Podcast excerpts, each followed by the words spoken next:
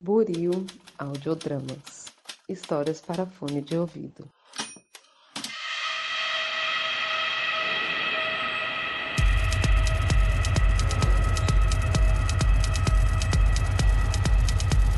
Bom, gente, mais um boletim que a gente veio aqui pela força das circunstâncias para gravar. Antes eu quero pedir desculpa para os ouvintes caso um ar-condicionado misterioso comece a suar por aqui. Não é meu, é de um vizinho misterioso que comprou um ar-condicionado que é extremamente semelhante a uma furadeira. E o Renan também tá com problemas de áudio hoje, né, Renan? Estou com problemas de áudio, tenho sempre problemas de áudio por, por motivos de uma obra que. Uma obra que é minha, minha obra. Eu já chamo de minha obra, uma obra de edifício de 12 andares que está em fase de finalização. E hoje tem um cachorro também, que o cachorro deve estar irritado com a obra. Mas entretanto estamos aí. É isso. É, a gente tá gravando esse episódio aqui às 8 da manhã. Eu fiz o Renan levantar uma hora mais cedo hoje. Então, não 9, 8 é, 8 horas da manhã do dia 24 de setembro, mais um dia do golpe. Boletim é sempre emergencial, né, Bruno? Boletim a gente grava sempre de madrugada, o estado de alerta.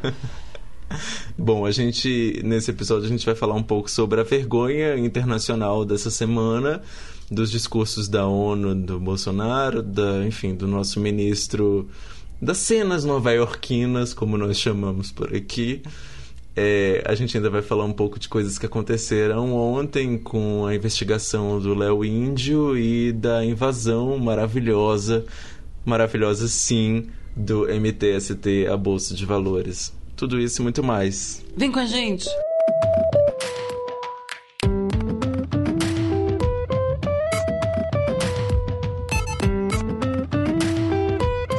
Vamos lá. A gente teve o discurso do Bolsonaro na ONU essa semana, falando os mesmos absurdos. Quer dizer, às vezes ele renova, às vezes ele traz alguns antigos, ele tem alguns na cartola. E, bom, os... a gente vai começar falando da ameaça comunista, né? Que a gente tinha uma ameaça socialista aqui no Brasil, que o Bolsonaro disse que resolveu na ONU e aí a gente quer saber que ameaça socialista era essa, né? Não sei se você já está sabendo, você já recebeu o, o memorando? Ai, meu Deus do céu, eu não sei nem por onde começar. Eu vou, eu vou ignorar esse momento que para mim é muito completamente out da realidade e não, não tenho nem o que comentar. Mas tem uma coisa que é muito divertida que é assim, o, o, o, o bolsonarismo os bolsonaristas eles estão sempre muito deslumbrados com os Estados Unidos, principalmente, né? Todo mundo muito deslumbrado, quer ir para Miami, quer ir para Disney, não sei o que lá. Antes de Bolsonaro de fato ser eleito, tinha a, a galera que queria o impeachment da Dilma queria ir para Disney, queria ir para Miami. E daí eles elegem Bolsonaro e eles não se constrangem, né, do que acontece assim. Ele vai lá, fala todas as merdas, faz assim, gente, que vergonha desse homem falando em nome do país.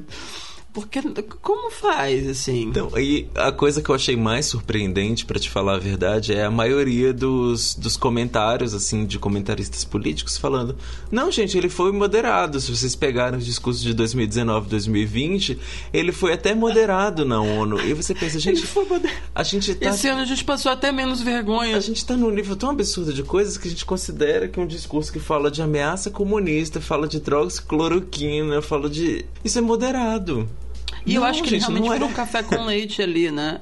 Não sei se as pessoas naturalizaram se ele realmente virou um café com leite. As pessoas falaram: Ah, mano, deixa esse bicho falar essas merda aí. Amanhã a gente. Já já a gente retoma. Porque é, é tudo, tudo, fora da realidade, assim, não tem nada de importante, nada de relevante, nenhuma pauta conversa com nenhuma das outras pautas principais, sabe? Eu não entendo. E, e é isso, assim, deixar esse, e, e, é bom que ele tem sempre. Eu sempre desconfio que esse povo se autodestrói. Ele, ele, tá ele tá aí fazendo todo esse trabalho de se autodestruir, empenhadíssimo. A gente vai falar um pouco dessa radicalização ainda, especialmente no segundo bloco, quando a gente for falar das cenas nova-iorquinas. Mas eu acho também curioso isso, essa escolha de se radicalizar, né? Sempre, toda vez ele falar só para as mesmas pessoas e cada vez mais para essas pessoas, para essas pessoas se tornarem mais radicais é um número menor, é, mas 11% da população ainda é muita gente. E 11% da população radical faz muita loucura, bicho. É curioso ele, ele escolher sempre isso, né? É, É uma, é uma loucura, né? É a loucura que a gente vive. A loucura de sempre. A gente segue na loucura de sempre. E, e, e é, é, a, a, loucura e a cafonice, né? A cafonice, a cafonice medonha. Inclusive, Bruno tá me devendo deixar eu trazer aqui um texto Fernando Bianchi sobre cafonice. É porque é isso, gente. É o bando de cafonas fazendo cafonice em plena ONU. Assim. A gente vai ter que aguentar o bando de cafonas fazendo cafonice em plena Assembleia Geral da ONU. E é isso. Mas assim, eu acho que, que, que tem uma galera ficando mais constrangida com o passar do tempo. Por isso que ele fala cada vez mais para mais radicais. Porque é constrangedor. Qualquer pessoa que tem um mínimo de bom senso olha e fala assim: hum, tô com vergonha disso aí que tá acontecendo. Não, totalmente. É uma vergonha que a gente passa, né? Isso é. Isso é...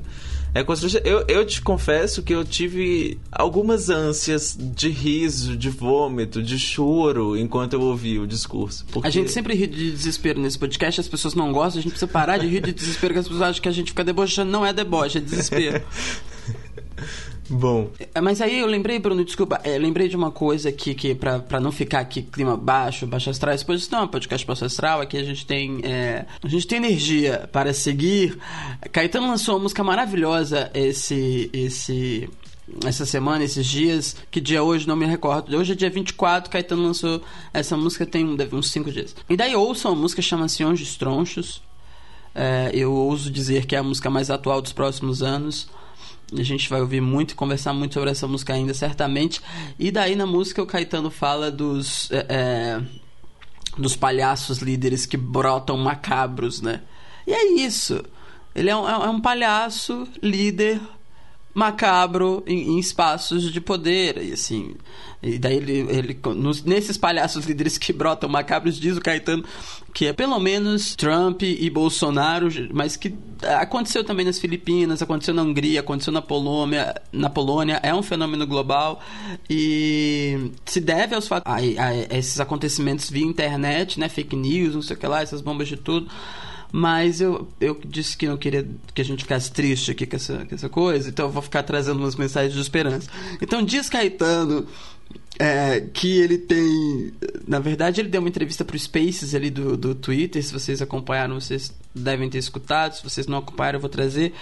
Que Alguém comentou que a Conceição Evaristo fala sempre de uma esperança teimosa, né? Que ela tem uma esperança teimosa com o Brasil. E daí ele complementou dizendo que é muito adepto à esperança teimosa, mas ele diz: é, Eu tenho um otimismo programático, que é, que é parente dessa esperança teimosa da Conceição Evaristo. É o Brasil falando do mundo e para o mundo de uma maneira como autoridade que ele, na sua história material, não acertou ainda a estruturar. Dirá com Bolsonaro, né? que nem estrutura nada. Mas ele diz que o Brasil vai poder olhar o mundo com altivez e ensinar coisas ao mundo. Essa é a esperança programática de Caetano, é a esperança teimosa de Conceição Evaristo e também a minha. Eu acho que isso, apesar do, do da palhaçada, com todo respeito aos palhaços, é, a gente vai ocupar aquele, aquele púlpitozinho lá da ONU para dizer coisas de fato relevantes. Um dia, um dia sim. Palhaços macabros só me lembro Pennywise todas as vezes. Eu só penso em It do Stephen King. Então, mas eu acho que o Bolsonaro seria mais assustador. Eu preferia ter um pesadelo com Pennywise do que um pesadelo Gente, com eu nem vi esse filme, não vejo, não fico vendo essas coisas gringas, não entendo, mas eu lembro desse palhaço. Realmente ele me parece muito mais adorável do que Bolsonaro.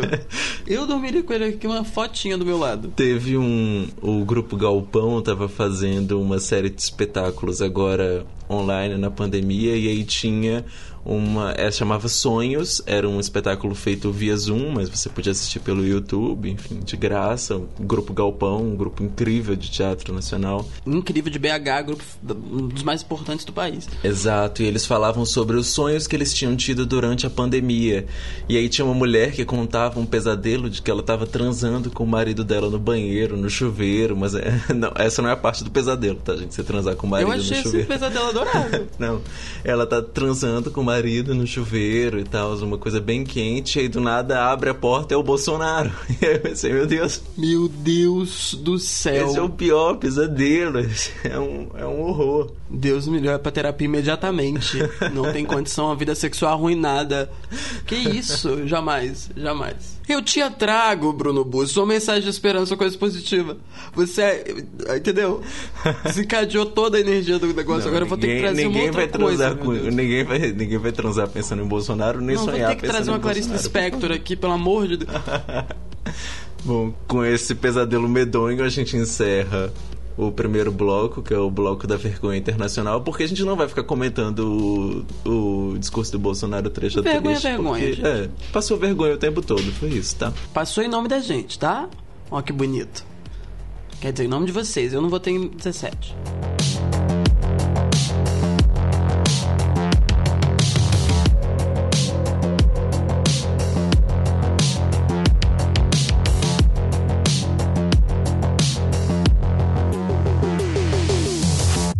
Nesse segundo bloco a gente vai discutir cenas nova-iorquinas, assim, coisas bem interessantes que aconteceram com a comitiva presidencial por lá na gringa. E bom, eu queria começar trazendo outra referência, que é bonequinha de luxo, né? Sempre lembro de Audrey Hepburn comendo ali na frente da Tiffany, né? Tomando o cafezinho dela na calçada. E aí teve gente que teve que comer na calçada em Nova York também, não foi, Renan? Ai, gente, é, é, é, a mesma lógica da cena do pão com leite condensado na mesa, sem prato. Aquela coisa, né? Se acha muito popular.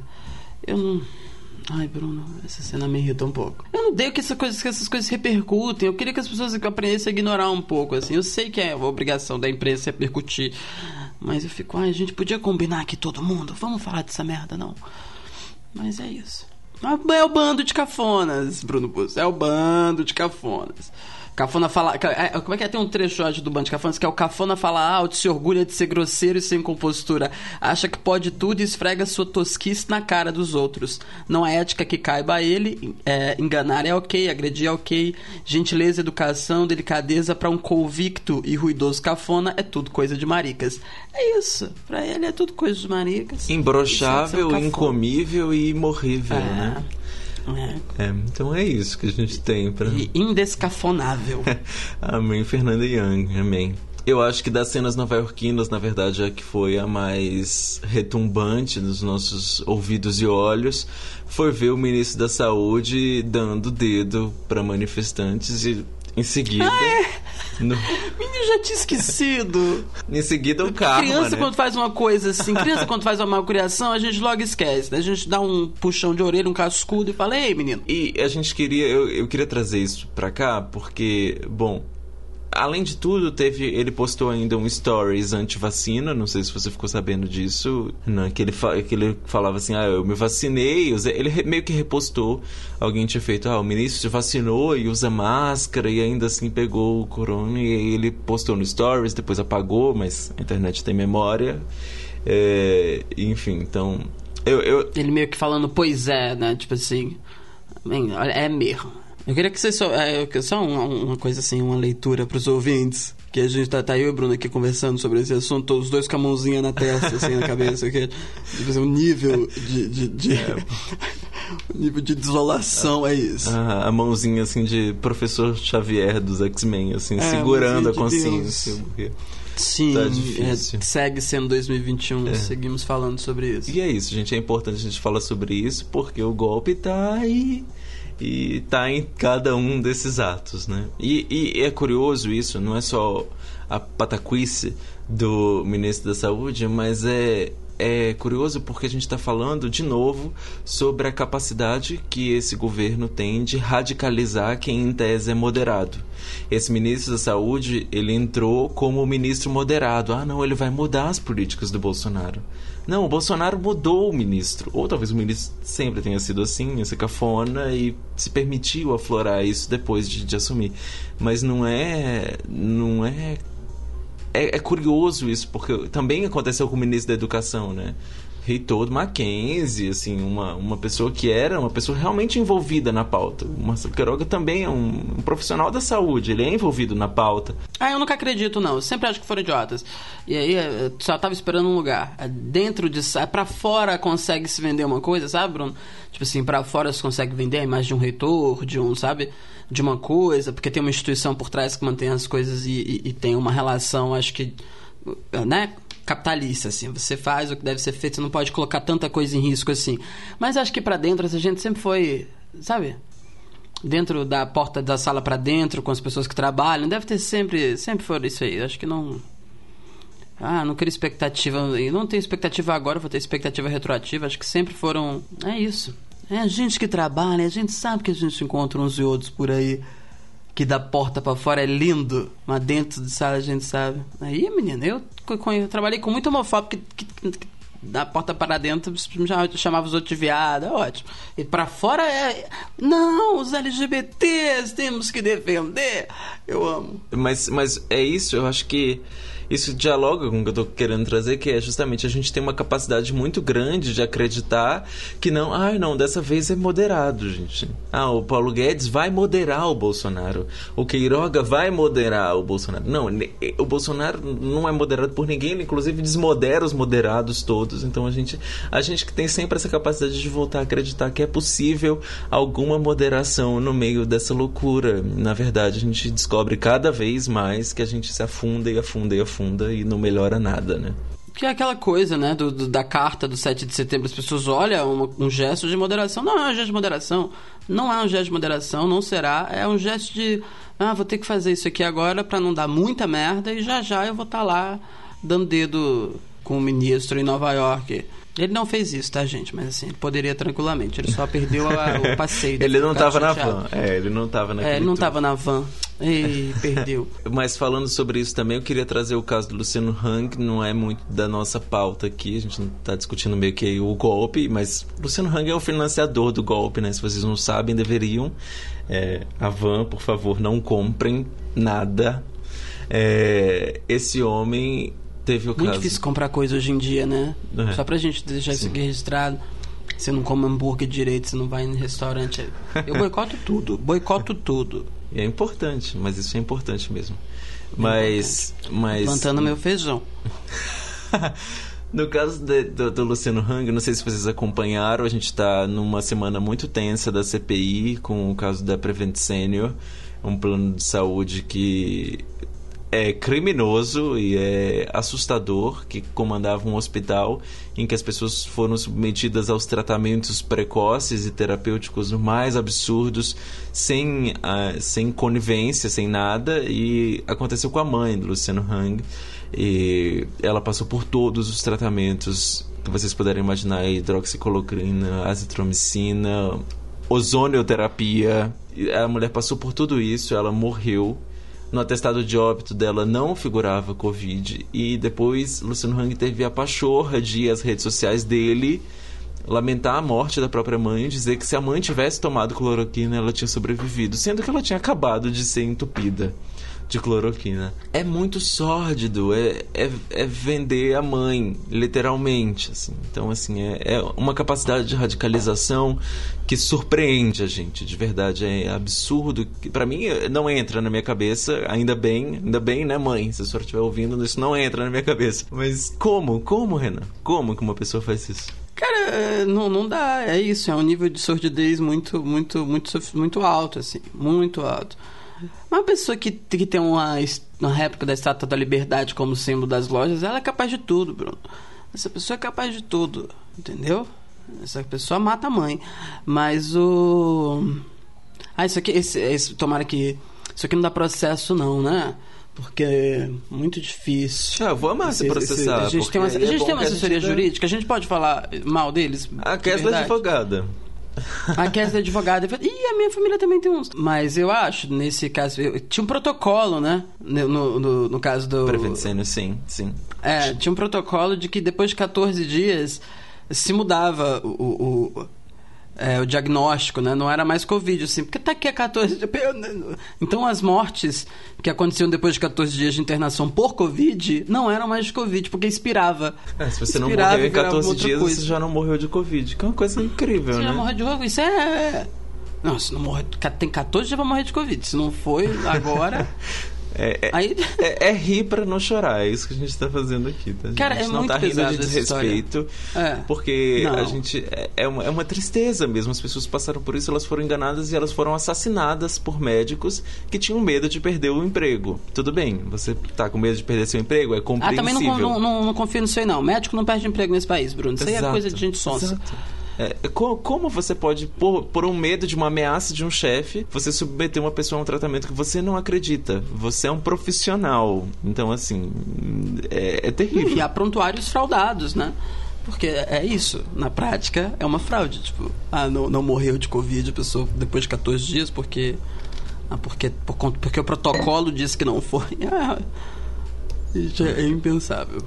É um absurdo. Mas enfim, CPI segue divertida, segue com escândalo atrás de escândalo. Eu fico assistindo aquilo. Eu não, eu não tenho produzido no meu trabalho porque eu fico obcecado na, na, na- na CPI trazendo os, as profundezas desses acontecimentos aí. Eu queria só encerrar esse, esse ponto falando um pouco sobre como essa base critica tanto a, base bolsonarista, ela critica o Bolsonaro, critica essas pessoas, não quando aparece um escândalo como esse do Luciano Hang, eles criticam quando não é nazista o bastante, quando não é fascista o bastante o discurso, né? Então a gente está num nível em que realmente para as pessoas o discurso do Bolsonaro na ONU é moderado que essas ações do Luciano Hang são justificáveis. Então é, é terrível a gente estar num ponto em que a gente realmente tem uma parcela da população que a gente tem que chamar pelo nome. É fascista e a gente gastou muito essa palavra. Tudo bem, eh, o Aécio não era fascista, tudo bem, mas o Bolsonaro é e é muito. E é E terrível. o Aécio, hein, gente? Se o, Esquecido, né? se o. Bolsonaro foi empichado, o Aécio é sua? Coitado, né? A pessoa que tem vocação pra morrer não ser ninguém. Enfim, gente, Aécio não, não está mais entre nós. É uma... É. Eu respirarei fundo em memória dele. Isso é bom pra gente aprender a valorizar o adversário, que Aécio pelo menos era só um golpista mimado, descarado, sem o menor escrúpulo. Mas não era assim um fascista. A gente acha, né? Bom, e aqui no nosso esforço para fazer vocês se animarem ao fim de cada bloco, a gente está se aproximando ao fim do bloco 2. A gente quer falar um pouco sobre aquele carro maravilhoso que ficou circulando pela Times Square com imagens da Amazônia pegando fogo e fotos do Bolsonaro sobrepostas e falando Bolsonaro mente, enfim, foi, foi uma ação maravilhosa. Quem quer que tenha sido responsável, não sei se já descobriram. É, parabéns a essa pessoa, ela, ela barbarizou. Barbarizou. Eu adorei, achei tecnológico. Eu prefiro cartaz, eu sou mais do artesanato, sabe? Uma Mas miçanguinha, uma coisinha. É, um negócio assim, uma pintura.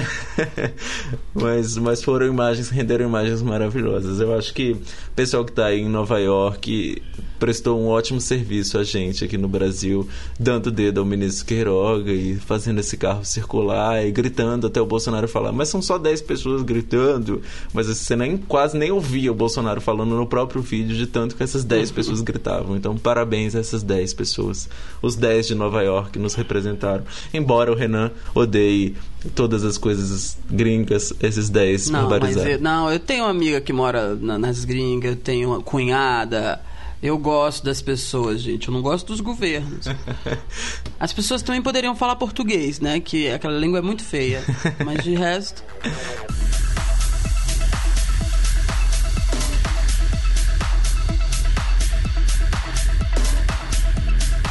E a gente parte para o terceiro episódio de encerramento com algumas notícias maravilhosas que aconteceram por aqui enquanto em Nova York o mundo pegava fogo. Pro terceiro bloco a gente quer falar de dois assuntos. A gente tem Xandão e tem MTST. Você quer começar por onde, Renan? Eu queria. Eu ia fazer uma piadinha tão infame que horrível. Vamos, vamos, vamos, vamos de Xandão. A gente precisa Xandão. Eu, eu tô chá, eu, eu tô chá, eu tô já usando Xandão, apelido, aceitei o apelido, já tô aqui no time Xandão. Mas assim, gente, eu, eu- cada vez que eu falo Xandão, eu lembro quem é Xandão, tá? Não Sim. esqueci quem é Xandão, Sim, não. sim, Mas sim. vamos falar de Xandão e Léo Índio, não é isso? Exato. O Alexandre de Moraes é ministro do Supremo Tribunal Federal, que é uma pessoa terrível e super autoritária, mas que tem feito o seu papel O seu autoritarismo tem servido a algo.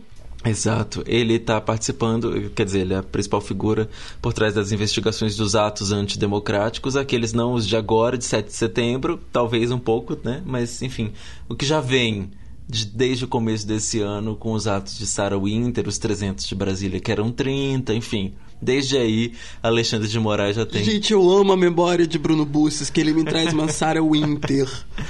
que eu nem sabia que existia ainda. É. Gosto, gosto. Ah, é. Isso é jornalismo, isso aqui é jornalismo. ainda é viva, ela ainda é viva.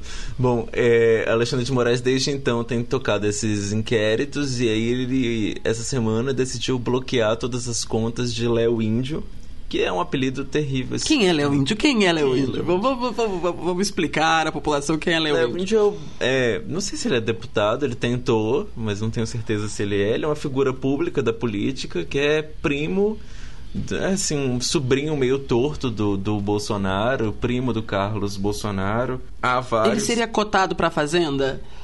É esse nível de relevância? Eu acho que esse é o nível de relevância dele, sim. Eu acho gosto. que sim. Porque, ah, eu, eu, gosto da figura pública, que eu sempre acho que figura pública é cotado pra, pra fazenda. ele, ele é uma figura assim que é muito associada à família e tá sempre por ali circulando, né? É, um, é uma dessas peças da família, né? Uma dessas decorações da família nacional. Nossa! Nossa senhora, agora pegou pesadíssimo aqui. Ah, não, tô, tô ouvindo. Tá dando pra ouvir, tá? Dando, tá? tá dando pra ouvir, mas a gente te escuta não. bem ainda. É... Meu Jesus. Bom, o Alexandre de Moraes descobriu que Léo Indy financiou é, parte desses atos democráticos, o dinheiro saiu da conta dele, então assim, esse pessoal que diz aí que veio foi por boa vontade, enfim, foi por boa vontade recebendo e o que eu achei mais curioso disso tudo é que o Alexandre de Moraes bloqueou até o Pix do Léo Índio, então você não vai poder nem fazer um Pix para ele, é, nem ele para você por agora. É, eu não sabia nem. Nem mandar uma mensagenzinha no Pix. eu, eu nem sabia que era possível bloquear um Pix. Agora eu tô com medo. Ah, não bloquear um Pix. Dá muito problema esse negócio. Ai, gente, eu não, eu não tenho nenhum comentário é, é, a fazer sobre esse assunto, porque todos que eu vou fazer serão. É, podem me gerar processos. Bom, gente, mas é isso. É importantíssimo a gente saber que esses atos são financiados, que não, são, não é gente que saiu da cartola do nada querendo derrubar o STF e, e indo lá para a porta, entendeu? Tem gente que paga para eles ficarem lá, esse bando de vagabundos, ir para lá e acampar. Tem gente que paga. Tem gente que paga. Tem gente que paga e quem paga tá perto da família Bolsonaro, né? Tá perto do, do, do presidente. Olha que divertido, curioso isso. Da família. Tem gente que paga. Sim. E tá ali sempre, sempre sempre, sempre junto. Eu ia fazer outra piadinha, vocês sabem quem é Léo Índio. Vocês pesquisem a trajetória de Léo Índio na família brasileira. E esse apelido, né? Inclusive terrível, é um é uma falta de respeito com as populações nativas nacionais, inclusive. É nome de Gogo Boy, você não acha? Hã? Eu acho que parece nome de Gogo Boy. nome, nome de Gogo Boy, ator pornô, eu acho. Não que eu entenda do assunto, mas já li a respeito. Parece mesmo. Bom, e então, o outro assunto que a gente tinha para trazer nesse terceiro bloco Renan, era MTST. Eu, inclusive, acordei Renan hoje com essa notícia. Renan não tinha visto MTST ocupando a Bolsa de Valores de São Paulo para protestar contra a fome. E o que, que, você achou depois que você viu? Não vi porque eu estava é, gerando valor para a Bolsa de Valores. estava muito dedicado ao capitalismo, então perdi.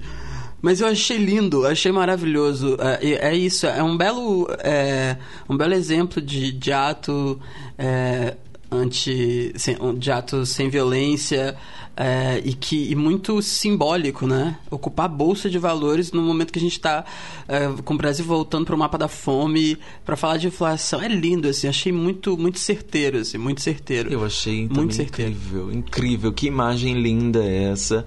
E, e que prova de resistência, né? É muita força você entrar lá num prédio que, obviamente, não está ali para receber as pessoas do MTST e você ocupar com suas bandeiras, com, com, com seus alto-falantes e, e, eles ficaram ali a tarde toda é, protestando.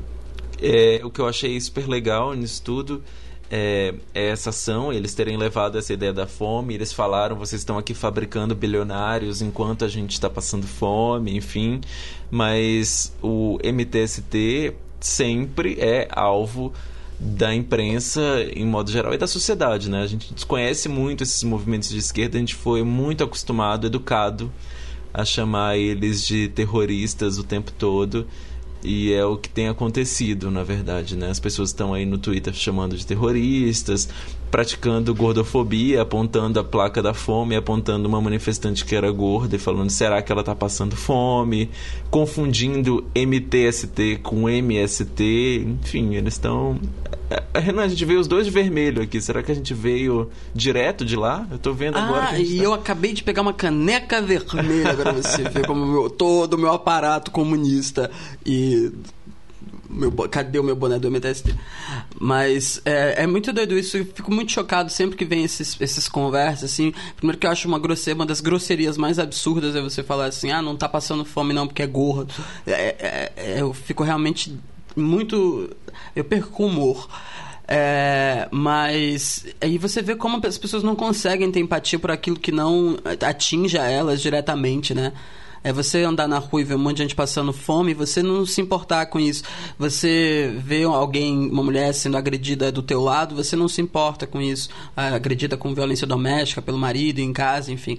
É um nível de. de é, enfim, de indiferença tão absurdo que que é isso, que as pessoas falam assim, ah, estão ali lutando por fome, mas são todos gordos, sei lá. Então assim, é como se não pudesse, sabe? Para se lutar contra a fome, você tem que ser raquítico e estar passando fome, assim. Você não pode é, se solidarizar por uma outra causa ou por, por alguma necessidade de alguém e de alguém muitos, que são nesse momento 19 milhões, 19 milhões. Então eu fico muito chocado com isso. É, é, aquela coisa, né? A caixa de comentários é sempre depressiva e você vai lendo coisa porque você vai vendo como, como as pessoas podem ser. É, como a gente essa cafonice é uma cafonice refletida, como aquilo que está no poder é realmente um, um, um, um pouco um, um, reflexo do que a gente é, assim. E a gente, Renan, falhou muito como pessoas da esquerda, de modo geral, porque essa narrativa foi completamente dominada nas redes sociais pela direita.